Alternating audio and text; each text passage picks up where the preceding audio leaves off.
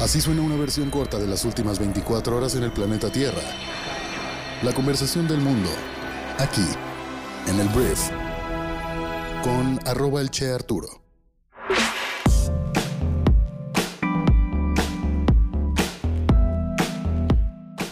Hola, muy buenos días, bienvenidos a esto que es el brief para este viernes 3 de septiembre. Yo soy Arturo Salazar, soy tu anfitrión y soy uno de los fundadores de Briefy y en este programa vas a poder escuchar un resumen de las noticias más importantes del día platicadas por mí. Yo soy la persona que te va a platicar, te mando un fuerte abrazo y vamos a comenzar con este viernes increíble, increíble que sea viernes, con esto que es el brief. Vamos a empezar hablando de México y vamos a empezar hablando de un cambio que hubo en el equipo directivo de nuestro país que es el equipo de Andrés Manuel López Obrador, porque ayer el presidente de México confirmó la salida de Julio Scherer Ibarra al frente de la Consejería Jurídica de la Presidencia y ha anunciado que en su lugar estará María Estela Ríos González, quien ya ocupó ese cargo cuando el mandatario era jefe de gobierno de la Ciudad de México. Julio, dijo Andrés Manuel, es como mi hermano nos ha ayudado mucho. Él es parte de este proceso de transformación, fue lo que afirmó el mandatario durante su habitual conferencia matutina. Sobre la nueva consejera jurídica del Ejecutivo, el presidente la calificó como una profesional, una mujer con ideales y honesta. Y bueno, esta mujer, Ríos González, egresada de la Facultad de Derecho de la Universidad Autónoma de México y con una maestría en Ciencias Políticas en la UNAM, tiene más de dos décadas trabajando con López Obrador. Em, la salida de Scherer tuvo días de especulaciones. Se había hablado de esto. Este hombre tal vez nunca habías hablado de él, pero nunca habías, perdón, habías escuchado hablar de él, pero es uno de los hombres más cercanos del presidente. Y horas después de presentar su tercer informe de gobierno, López Obrador confirmó el cambio en su gabinete durante los primeros minutos de su comparecencia. El presidente calificó al hijo del fundador del semanario Proceso como su hermano, como ya te lo dije, y aseguró que su papel fue fundamental para ajustar el marco jurídico de su proyecto de transformación. Entonces, este hombre, la verdad, ha sido un operador político y un hombre de confianza de Andrés Manuel López Obrador, que a la hora de dar su mensaje de despedida dijo que pues este era el final de lo más honroso o el pico más alto de su carrera profesional. Entonces se hace este cambio, se va Julio Scherer y entra María Estela Ríos González, gente de mucha confianza y muy cercanos a Andrés Manuel López Obrador. Continuamos hablando de México y vamos a hablar del Senado de la República porque el día de ayer con 84 votos a favor se aprobó el proyecto de decreto por el que se expide la nueva ley orgánica de la Armada de México. ¿Esto qué significa? Con esta ley, con esta aprobación se va a reforzar en términos administrativos y operativos las tareas militares en tareas de seguridad pública. Los lineamientos para que la Armada de México asuma tareas de seguridad pública, controle puertos y vigilancia del tráfico marítimo quedaron establecidos. Esto ya es oficial y el ejército tiene cada vez un papel más importante en nuestro país. está militarizando el gobierno actual diferentes áreas. Ya tenemos militares pues construyendo aeropuertos, tenemos militares administrando aduanas, cuidando aduanas y pues bueno, esto le da, eh, es una ley orgánica de la Armada de México. Esto fue propuesto por el presidente de México el 8 de julio y la iniciativa tuvo 14 cambios mínimos, salvo uno. Y bueno, el decreto fue remitido a la Cámara de Diputados para su análisis. El objetivo central de la ley es reorganizar a la Armada, precisar sus funciones en materia de control de puertos, seguridad y protección marítima. Entre las novedades está la creación de una unidad de policía naval, una unidad de inteligencia naval y una universidad naval. Muy bien, vamos a hablar de Estados Unidos y hablemos de pues todo lo que está sucediendo en Texas con respecto a la ley que se aprobó el día de ayer, que entró en vigor más bien el día de ayer con relación al aborto. Y ayer el presidente de Estados Unidos, Joe Biden, lanzó una respuesta de todo el gobierno para oponerse a esta nueva ley que prohíbe la mayoría de las interrupciones del embarazo. Calificó la decisión de la Corte Suprema de Estados Unidos de no bloquear la ley como un asalto sin precedentes a los derechos de las mujeres.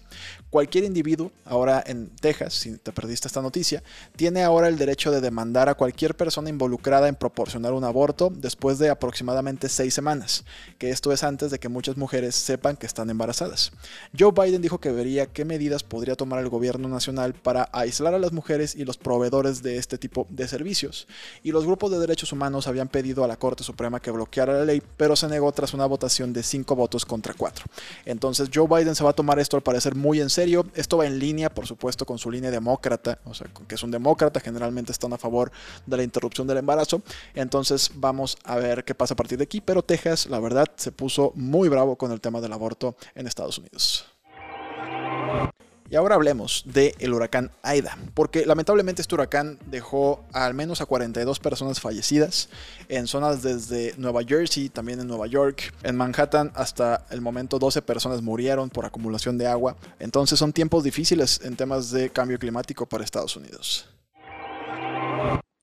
Un último tema que voy a hablar de los gringos eh, tiene que ver con sí con Estados Unidos, pero también tiene que ver con innovación a la hora de hacer trámites o a la hora de expedir permisos o identificaciones en el mundo tecnológico en el que vivimos hoy. La noticia es que ocho estados en Estados Unidos van a aceptar licencias de conducir y otras identificaciones estatales almacenadas en un iPhone fue lo que anunció Apple el día de ayer. La función anunciada por primera vez en una presentación en junio permite a los usuarios de iPhone almacenar identificaciones en la aplicación Wallet. Algunos habían expresado su preocupación por la privacidad sobre la entrega de teléfonos inteligentes a la policía o funcionarios de seguridad, pero Apple ahora dice que los usuarios no necesitan desbloquear o entregar sus teléfonos para que el sistema funcione para la seguridad del aeropuerto, por ejemplo. Pero no está claro si o cómo eventualmente podría funcionar para otros usos de identificación como los conductores detenidos por la policía. Entonces, está interesante la evolución. Ahora todo va en el iPhone. Ya podemos tener em, tal vez boletos de avión. Podemos tener ya muchas cosas en la aplicación de Wallet en el celular, pero ahora se unen a esto las identificaciones pues en Estados Unidos, en ocho estados de Estados Unidos. Vamos a hablar de Afganistán, porque bueno, Afganistán, ya lo he platicado aquí ayer o antier, ya terminó como esta crisis en la cual tomaron el poder y bueno, conquistaron el país los talibanes, pero ahora se espera que los talibanes anuncien un nuevo gobierno en el país en unas horas, ya que el caos en el país se profundizó y los expertos en ayuda advirtieron sobre un inminente colapso económico. Más de dos semanas después de que la milicia islámica tomó el control, fuentes dijeron a diferentes medios de comunicación que el gabinete podría presentarse después de las oraciones matutinas de este viernes y Amadullah Mutaki, un funcionario talibán, dijo en las redes sociales que se estaban preparando una ceremonia en el Palacio Presidencial en Kabul. La emisora privada Tolo dijo que un anuncio era inminente para el día de hoy. Se espera que el líder supremo del movimiento, llamado Abatullah Akunzada, tuve que practicar esto 10 veces para poderlo pronunciar, eh, se espera que Abatullah tenga el poder supremo sobre un nuevo consejo de gobierno con un presidente por debajo de él, fue lo que dijeron funcionarios talibanes. Entonces, esto es lo que se espera para el día de hoy. Veremos si Afganistán ya pone su nuevo eh, gobierno, ahora controlado por los talibanes. Vamos a hablar de China, que espero que los chinos no me baneen del país por decir esto, pero el día de ayer, el gobierno de China prohibió a los hombres afeminados aparecer en la televisión y dijo a las emisoras el jueves que promuevan la cultura revolucionaria, ampliando una campaña para reforzar el control sobre los negocios y la sociedad y pues hacer cumplir la moral oficial del país. El presidente Xi Jinping ha pedido un rejuvenecimiento nacional con un control más estricto del Partido Comunista sobre los negocios, la educación, la cultura y la religión y esto se ha notado bastante. Las diferentes empresas grandes del país tecnológicas han sido presionadas y pues ahora cada vez más las empresas y el público están bajo una presión cada vez mayor para alinearse con su visión de una China más poderosa y una sociedad más saludable a los ojos del gobierno chino. Entonces, voy a hablar textualmente lo que dijeron las autoridades chinas, perdón por mis palabras, pero esto es lo que dijeron. Las emisoras deben poner fin resueltamente a los hombres maricones y otras estéticas anormales, dijo el regulador de televisión, y al final esto refleja la preocupación oficial de que las estrellas del pop chino, influenciadas por la aparición elegante y juvenil de algunos cantantes y actores de Corea del Sur y Japón, el K-pop y todo esto, no estén alentando a los jóvenes chinos a ser lo suficientemente masculinos. Entonces, esto está brutal. Siento que estoy dando una noticia del siglo XII. O sea, de verdad terrible todo esto. Pero bueno, es lo que está pasando en China, prohibiendo a los hombres que considera que no son lo suficiente masculinos de la televisión. Vamos a hablar ahora de vacunas, de vacunas en contra del COVID-19, porque ayer un estudio eh, realizado por el King's College London habló de que estar completamente vacunado en contra del COVID-19 no solo reduce el riesgo de contraerlo, sino también reduce el riesgo de que una infección se convierta en un COVID prolongado. Tal vez conozcas a una persona que el COVID-19 le duró muchísimo tiempo, o sea, más de lo que normalmente le da a una persona. Los números dicen que en la minoría de personas que se contagian con COVID-19 a pesar de tener las dos vacunas, las probabilidades de desarrollar síntomas que duren más de cuatro semanas se reducen en un 50%. Esto se compara con las personas que no están vacunadas, ¿no? Entonces, si ya te vacunaste, pues podrías esperar que si llegas a contagiarte a pesar de estar vacunado, tu COVID-19 no va a durar más de las cuatro semanas que normalmente dura. Hablemos de música, porque tal vez recuerdes un grupo musical, la verdad, muy antiguo. Yo francamente pensé, perdón, perdóname, pero yo pensé que los integrantes de ABBA eh, ya habían fallecido. Yo creí que ya, pues, ya no estaban entre nosotros. Pero ayer se anunció que ABBA lanzará su primer, eh, pues, su primer disco, su primer disco en cuatro décadas, junto con un concierto en el que el cuarteto de Dancing Queen se volverá completamente digital. No me malinterpretes, yo amo la música de ABBA, me encanta Mamma Mía, que es el musical que crearon con la música de ABBA, me fascina todo esto. Y bueno, las fechas son estas. Se lanzará el 5 de noviembre, es una continuación de The Visitors que salió en 1981. Y pues bueno, la innovación viene en que el grupo ha estado creando un espectáculo holográfico en vivo, utilizando captura de movimiento y otras técnicas con la compañía de efectos especiales de George Lucas, que se llama Industrial Light and Magic. Si no sabes quién es George Lucas, es nada más y nada menos que la persona detrás de Star Wars antes de que los adquiriera Disney.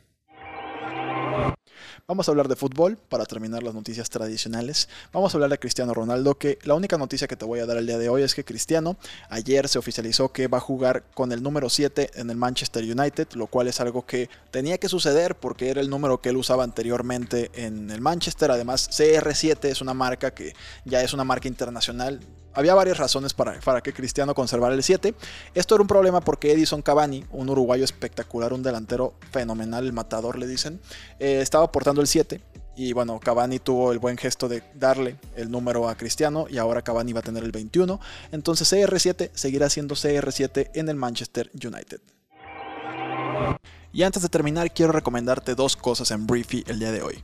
Primero, quiero recomendarte que vayas a leer un artículo que se llama ¿Qué hacer cuando el trabajo afecta tu salud mental? Terminando la semana es muy importante entender si ya estamos siendo abrumados por nuestra chamba, pues entender un método para bajarnos de ese tren y cuidar nuestra salud mental. Y esta columna increíble no la escribí yo, la escribió Melody Wilding, que es una coach ejecutiva que trabaja con diferentes cadenas de televisión como CNN, el New York Times, eh, NBC. Es autora de un libro buenísimo que se llama Trust Yourself, te la recomiendo muchísimo. Y también te recomiendo mucho ir a leer un libro que resumimos el día de hoy llamado Deep Work, que trata sobre cómo el auge de la tecnología ha arruinado nuestra capacidad para concentrarnos profundamente en las tareas que tenemos todos los días y cómo podemos superar esto.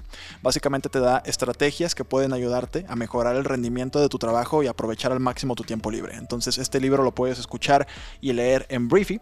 Y si todavía no tienes nuestra plataforma, nada más tienes que ir a briefy.com, suscribirte y puedes probar la plataforma durante 30 días totalmente gratis, lo cual es lo normal. O sea, el hecho de que vayas, pruebes lo que tenemos ahí, todo el contenido y si te genera valor en tu día a día, te la quedes. El chiste es que mejores un 1% todos los días en tu vida personal y profesional. Pero bueno, habiendo dicho esto, te agradezco mucho que me hayas escuchado, que compartas este podcast y nos escuchamos el día lunes en la siguiente edición de esto que es el brief.